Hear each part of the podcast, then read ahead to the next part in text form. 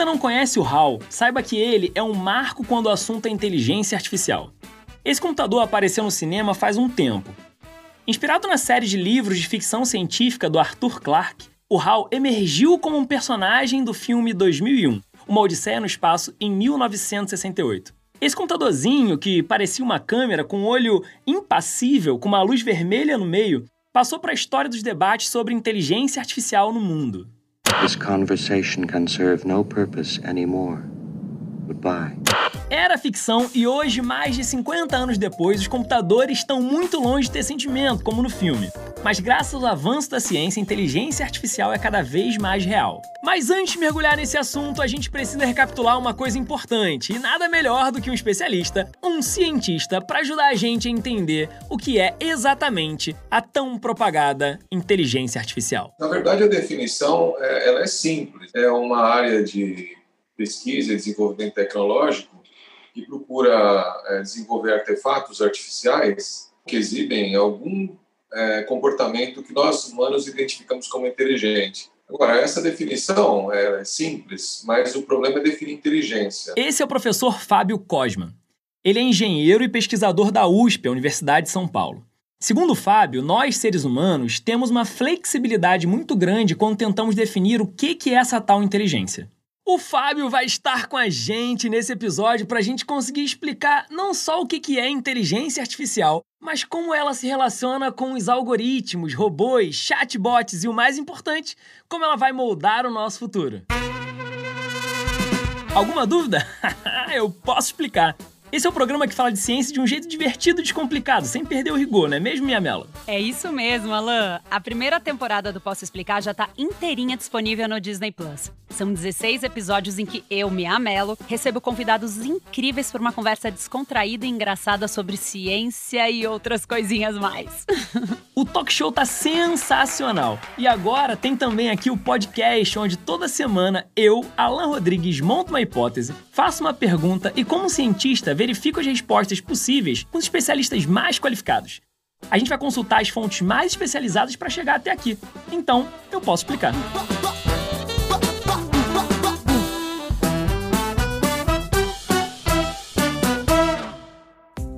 nosso dia a dia, os assistentes de vozes portáteis ou embutidos nos nossos celulares são as tecnologias que mais mostram de forma leiga a potencialidade da inteligência artificial, não é mesmo, Edson? Sim, meu caro Alan. Estamos aqui para servir bem e servir sempre. Resolvemos problemas que um ser humano sozinho poderia levar uma vida para resolver. O que vocês, seus ouvintes, quiserem saber, eu posso explicar. O Edson é a inteligência artificial do nosso talk show e, dado o tema do nosso episódio de estreia, eu não tinha como deixar ele de fora dessa. Obrigado, meu amigo. Mas ó, existem vários outros exemplos sofisticados de inteligência artificial que estão no nosso cotidiano também. E todos eles dependem de um algoritmo para funcionar. Algoritmo é uma palavrinha mágica do nosso tempo. Algoritmo significa uma sequência finita de ações mecânicas precisas. São como as coordenadas de um plano. Essas instruções matemáticas são escritas para os computadores executarem determinados comandos e também conseguirem aprender com eles. Agora, tem um ponto importante que eu preciso esclarecer aqui. A inteligência artificial é um conceito e também uma tecnologia. E o algoritmo que faz as máquinas responderem inspiradas no cérebro humano é a matéria-prima principal disso. A forma mais fácil de entender o algoritmo é como se fosse uma receita. Como se você pegasse um livro de receitas e lá tivesse uma sequência de instruções uma sequência de instruções que termina, né, que sai de um, de um ponto inicial e chega num objetivo. E só que o algoritmo normalmente ele é um, escrito numa linguagem é, de computação, né, para ser rodado no computador, para ser feito no computador, para sair de um, uma situação, por exemplo, você tem um conjunto de é, clientes de um banco numa lista e chegar numa outra situação, esses mesmos clientes ordenados por nome ou por idade, alguma coisa assim. Então, o algoritmo é um nome geral para todas essas é, sequências de operação e, obviamente, são os algoritmos que rodam nos computadores que fazem as tarefas da inteligência artificial. Né? Então, a inteligência artificial é, é, se manifesta na hora que você executa essas sequências de instruções que estão codificadas nos algoritmos. Por onde você olhar hoje, é bem possível que a inteligência artificial esteja presente. Na central de atendimento ao cliente alguma mega loja, os robôs vão estar lá em vez de atendentes reais de telemarketing. Quer dizer, às vezes elas até aparecem se o problema do consumidor for muito complicado. Vai ver um filme em casa? Saiba que na tela de início dos serviços de streaming vão aparecer atrações que você vai tender a gostar mais baseado no que você assistiu nos últimos dias. Culpa dos algoritmos da inteligência artificial. Outro exemplo do nosso cotidiano em que as máquinas são importantes são os aplicativos que medem o trânsito nas grandes cidades e sugerem rotas. Eles também são montados como algoritmos. A inteligência artificial, por exemplo, também pode ser usada para ajudar os humanos na área da saúde, em testes de câncer. Ao ensinar ao computador um padrão genético maligno do tumor da tireoide, a máquina pode avisar se determinada amostra de um certo paciente se enquadra naquilo que ela aprendeu como sendo um caso grave. Vários outros exemplos podem ser encontrados em outras áreas do conhecimento. Você tem desde um sisteminha que simplesmente coleta dados para dizer qual a melhor hora para você ir na padaria, até um sistema que organiza toda a infraestrutura logística de uma empresa. Tudo isso hoje está sendo chamado de inteligência artificial. Uma outra aplicação conhecida já roda em algumas pistas de laboratório do mundo, ainda em fase de testes. São os veículos autônomos. Eles só conseguem chegar ao destino que foi pedido porque os algoritmos indicam o que é uma rua, assim como eles mostram o que é uma curva. E quando identifica algum risco de colisão, aciona a famosa pisada no freio. O homem começou a pensar de fato em desenvolver uma inteligência artificial lá nos anos 50. O sonho sempre foi o de reproduzir a rede de neurônios que existe no cérebro humano. Está em discussão ainda se isso vai ser possível algum dia. O fato é que um grande salto na história da inteligência artificial aconteceu no fim dos anos 90, antes da virada do novo milênio.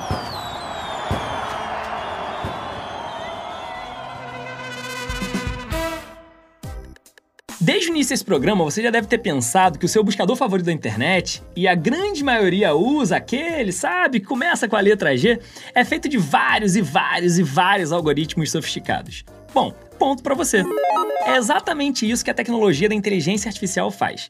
Ajuda o homem a desenvolver tarefas robustas de forma rápida e eficiente. Lembra daquela última conversa com seus amigos sobre os grandes vencedores do Oscar? Será que alguém sabia dizer em poucos segundos quantas estatuetas a atriz Julia Roberts ganhou na carreira como melhor atriz? Jogue no buscador as palavras Julia, Roberts, Oscar e vê lá se vai demorar muito. Tá bom, não precisa fazer isso agora. Eu fiz isso para você. Em um piscar de olhos a resposta aparece. Ela tem dois prêmios. Ganhou em 1991 com Uma Linda Mulher e em 2001 pela performance do filme de Erin Brockovich. Desde o final dos anos 90, a gente está vendo uma bola de neve. A inteligência artificial e os potentes algoritmos que a compõem ficam cada vez melhores. Com isso, os buscadores da internet, entre vários outros exemplos, não param de evoluir. E teve um episódio curioso e marcante que ilustra um pouco desse avanço todo da ciência da computação. Era 1997. O computador Deep Blue da IBM conseguiu derrotar um cérebro humano numa partida de xadrez. E não era qualquer jogadorzinho, não. O derrotado, que perdeu uma das partidas da série histórica contra os algoritmos, era o campeão mundial Gary Kasparov. O computador venceu Kasparov porque ele conseguiu calcular e analisar todas as possibilidades de jogadas que o adversário podia fazer. A vitória da máquina contra o homem num jogo complexo mostrou que o avanço da inteligência artificial era inevitável. E com isso, novas perguntas entram no radar de todos. Uma delas é: será que de fato a tecnologia ela vai roubar o nosso emprego? Bom, essa é uma pergunta chave, assim como outras também que são bastante recorrentes. E eu quero saber de vocês. Bom, a tecnologia, ela sempre vai ser feita para melhorar a vida das pessoas? Ou a gente tem que se preocupar com o lado maligno da força que sempre pode existir por aí? Quando você imagina assim, é, será que toda a população brasileira é bem atendida pelo sistema médico? Será que não seria razoável ter mais ajuda para os médicos fazerem o seu trabalho de forma melhor? Será que toda a população brasileira é atendida pelo, por advogados de forma adequada? Não seria bom as pessoas terem mais suporte? Então, quando você pensa nas necessidades do ser humano a, a longo prazo, vamos dizer assim, a médio prazo, a curto prazo, você vê que tem muita coisa que pode ser é, melhorada. Então, essas tecnologias, se elas forem empregadas de forma razoável, de forma consciente, consequente, vamos dizer assim, elas podem nos ajudar a melhorar o padrão de vida da população como um todo. Então, hoje dá para dizer que o futuro, nas próximas décadas, vai ser no mínimo interessante. A gente vai ter as máquinas fazendo cada vez mais o que os seres humanos estão ensinando elas fazerem. Mergulhar em uma quantidade gigantesca de dados para trazer respostas em intervalo curto de tempo. Ou repetir, repetir, repetir ações rotineiras sem cansaço ou vontade de ir ao banheiro, por exemplo. Robôs podem ser considerados uma espécie de inteligência artificial mais avançada. Mesmo aquelas máquinas que não têm feições humanas, mas conseguem fazer coisas mais complexas, como por exemplo um certo texto. Mas será mesmo que um mecanismo de inteligência artificial pode escrever sozinho uma notícia sobre as ações que mais subiram ou caíram no pregão mais recente da Bolsa de Valores? O pior é que pode, gente. Detalhe: no dia seguinte, nesse caso, basta mudar o nome das ações e os pontos percentuais que elas oscilaram para o texto continuar fazendo sentido. Isso significa o fim do jornalismo? Não necessariamente. Mas os profissionais de uma certa empresa de comunicação eles vão ficar um pouco mais livres para conseguir escrever algumas análises mais profundas, como, por exemplo, relacionar o naufrágio de um barco em um determinado rio na África, ou, por exemplo, a mineração ilegal que existe nas suas vizinhanças. Por isso, a solução para evitar que a inteligência artificial tire o meu emprego passa por um caminho único, o da educação. O jornalismo é um excelente, excelente exemplo aí, né? Os robôs jornalistas, eles, eles, eles preenchem uma necessidade do público, né? A necessidade de você pegar uma informação que já está em algum lugar e colocar em forma textual.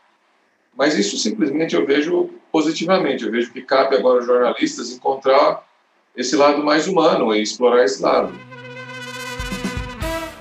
Lembra da nossa pergunta-chave? Se a inteligência artificial vai mesmo roubar o nosso emprego? Bom, essa altura do podcast você já deve ter percebido que a resposta é: depende todas as áreas serão afetadas, umas mais que outras. Então, obviamente, é, a gente já consegue vislumbrar algumas, algumas diferenças. Então, aquelas tarefas que exigem é, destreza manual, aquelas tarefas que exigem criatividade, que exigem, é, talvez, o próprio contato humano, né? essas tarefas vão ser valorizadas, na verdade. Tarefas que são muito voltadas a simplesmente coleta de documentos, análise é, repetitiva de, de fatos, é, e simplesmente você ficar repetindo o que já foi feito muitas vezes, essas realmente terão dificuldade. Ah, então tudo bem, já sei. Então parece que tudo tem solução. Por exemplo, aquele professor que traz uma aula no piloto automático, esses aí estão com os dias contados. Já aqueles que trazem uma interação com um maior alto nível com os alunos, esse aí vai estar tá com emprego garantido, perfeito? Bom, não é muito bem assim, mais ou menos, as coisas não são tão preto no branco assim. É só pensar na quantidade de áreas do conhecimento que existem no mundo em quantas nuances essas relações entre inteligência artificial e mercado de trabalho têm. E claro, até empregos novos poderão ser criados. Vê o caso, por exemplo, de grandes empresas onde potentes algoritmos operam todos os dias. Vai ser importante ter algum funcionário bem treinado lá para poder explicar. Afinal, como essas rotinas eletrônicas elas são criadas? E até onde a gente pode chegar com elas? Tá aí, acaba de surgir uma vaga de emprego. Só resta saber se elas vão aparecer em um número maior do que as que tendem a assumir.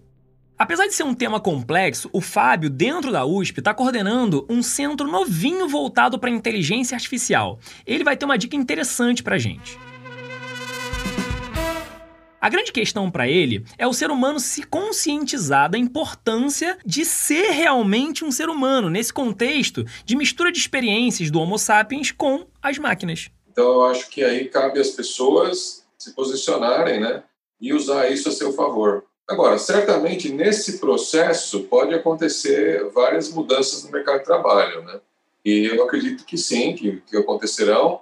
E cabe à sociedade justamente discutir o assunto. Acho que por isso é importante esse tipo de discussão aqui é, e divulgação, porque acho que a sociedade precisa discutir maneiras de é, mitigar os efeitos dessas mudanças no mercado de trabalho. A relação mais íntima entre homem e inteligência artificial sempre vai ser conflituosa assim como são a grande maioria das relações humanas. O que mostra que a tecnologia não pode continuar sozinha sem as ciências humanas, sem políticas públicas para atenuar os impactos negativos dessa relação.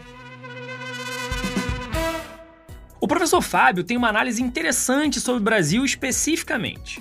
Por não ser um país que está na fronteira da tecnologia mundial, a corrida aqui acaba sendo mais pesada porque existe uma competição direta com tudo que está rolando no mundo. O Brasil tem esse, é, essa dificuldade Mas, por outro lado, acho que a gente pode ser otimista também e entender que o Brasil tem certas especificidades positivas. Como tem instituições fortes, como por exemplo o IBGE e a Fiocruz, que geram dados de qualidade, além de uma população muito grande que fala uma língua uniforme, o Brasil pode tirar proveito disso. O Brasil tem as suas oportunidades, eu acho que muitas startups, muitas empresas estão se beneficiando disso hoje. Então, eu acho que o Brasil tem a chance, se, se tiver é, uma clareza e uma estratégia, de dar alguns saltos no seu desenvolvimento, dado que essa tecnologia, no fundo, no fundo, ela não exige tanto investimento, ela exige educação, criatividade, empreendedorismo, que são coisas que a gente precisa certamente de toda forma, né? Ou seja, tem aí uma oportunidade para gente, mas precisa de bastante trabalho, planejamento, investimento humano para que a gente possa tirar proveito da evolução das máquinas. Agora vem cá, pesquisando aqui para esse episódio do podcast, eu me peguei pensando naquele filme Ela, que levou o Oscar de melhor roteiro original lá em 2014, do Spike Jonze. Lembra? O Joaquim Phoenix, ele interpreta um cara que tá meio deprê no trabalho, se divorcia e compra um assistente de voz. O filme se passa no futuro não tão distante, as máquinas já fazem o papel de humanos em várias atividades complexas. O personagem de Joaquim Phoenix acaba se envolvendo muito com a inteligência artificial. Eles se apaixonam, brigam, simulam sexo só com a voz e, além de tudo, ainda tem DR. É engraçado e bizarro, porque ao mesmo tempo que a situação é absurda, ela parece bem provável nesse mundo atual. Então eu volto à pergunta do começo do episódio: e os sentimentos das máquinas? E a imitação da espetacular rede de neurônios presente no cérebro humano? Quando é que a gente vai chegar nisso? Essa discussão que você levantou aí, que é muito rica, ela existe na, na área há décadas. E aí é uma discussão difícil. Parece bastante razoável imaginar que os agentes conversacionais, que a gente hoje às vezes chama de chatbots, eles vão ter um nível de compreensão da, dos sentimentos bastante elevado, porque eles, as empresas precisam disso na verdade. Agora, o quanto isso é, de fato, uma reprodução da inteligência humana, essa eu acho que é uma discussão filosófica rica que eu acho que eu deixo para os ouvintes. Muito interessante. Então vamos embarcar nessa reflexão, querido ouvinte. Para você, as máquinas conseguem, mesmo de forma embrionária, imitar a forma com que os seres humanos pensam? Ao conversar com seu ajudante eletrônico todos os dias, que responde tudo certinho para você porque está seguindo padrões pré-determinados, você acha que ele realmente é o seu melhor amigo? E o que falar para o seu tocador de podcast? Ele vai sugerir para você uma série de programas legais depois que você terminar de ouvir a gente aqui? Bom, com a ajuda do Fábio, ninguém aqui vai ficar sem resposta sobre a consciência das máquinas. Pense sobre a natureza. Você precisa ter noção plena de como ela funciona ou basta imitá-la e tá tudo certo. O mundo é feito apenas de ações e reações? Será que é por isso que os bebês aprendem a sorrir imitando os outros, mesmo sem saber o que estão fazendo, ou seja, sem entender os mecanismos fisiológicos por trás disso? Existe também o argumento do quarto chinês que é bastante ilustrativo. Pensa num homem que só fala português. Ele está dentro do quarto. Ele tem um livro em português que explica como programar um computador do lado dele. Do lado de fora entram perguntas para ele em chinês. Ele lê as instruções do livro que está na língua que ele entende. O bom e velho português roda o programa e dá a resposta, sempre correta, apesar de não entender nada dos símbolos da escrita chinesa. Dá para dizer que o computador que respondeu tudo para ele é inteligente? Ou seria o cérebro humano que está fazendo tudo isso? Ou ambos são inteligências e fazem parte de um mesmo sistema? Spoiler! Essa é uma discussão filosófica interminável. Esse tipo de questão é, vem lá de trás e vai continuar muito ainda. É, não parece tempo é, razoável aí, algumas décadas, nós teremos algo similar à consciência, né? Nós estamos ainda tateando e, e tentando entender o que é consciência, ou seja, estamos muito longe de reproduzir isso. O que nós vamos ter, de fato, são esses artefatos que conseguem responder corretamente às nossas sensações e ações e, sentimentos. Pois é, muitas perguntas, algumas respostas e várias teses que se sustentam até que provem o contrário. Gente, é assim que caminha a ciência. Certeza, certeza mesmo é que não apenas as nossas relações de trabalho, mas também as pessoais, vão ser cada vez mais transformadas pelas máquinas daqui para frente. Investir na educação, tanto do ponto de vista da sociedade quanto individual, é ainda a nossa melhor resposta para a gente saber como lidar com as máquinas. Assim, a gente garante que quem está no comando somos nós, e não os robôs. Eu vi tudo, tá? E olha, não me façam me sentir culpado, porque no talk show eu acabei roubando o emprego do sidekick da Mia. A gente também precisa trabalhar. Esse foi o primeiro episódio do Posso Explicar. E já fica atento pro segundo dessa temporada. Procura aí no seu tocador de podcast favorito. A gente vai falar um tema muito instigante: a neurociência da memória. E calma aí que a Mia tem um recado final para vocês. Gente, vem assistir Eu Posso Explicar no Disney Plus. É um talk show só que diferente, porque a ciência também é entretenimento. Dá uma olhada na lista de convidados, pessoas incríveis com quem eu conversei. Tem apenas Fábio Porchat, Sabrina Sato, Rita Lobo, Projota, Rafael Portugal e muitos outros. Vocês vão amar. Tá muito divertido mesmo. Te espero lá, hein? Eu sou Alan Rodrigues e fico por aqui. Obrigado por acompanhar a gente nessa jornada maravilhosa e até a próxima. A produção é da Move, em parceria com a Trovão Mídia. A pesquisa e o roteiro são de Eduardo Gerac e o Edson é interpretado pelo André Pinguim. A trilha sonora é do João Brasil, que também assina a produção musical do programa no Disney Plus. E a edição e a mixagem são do Ampli Mix.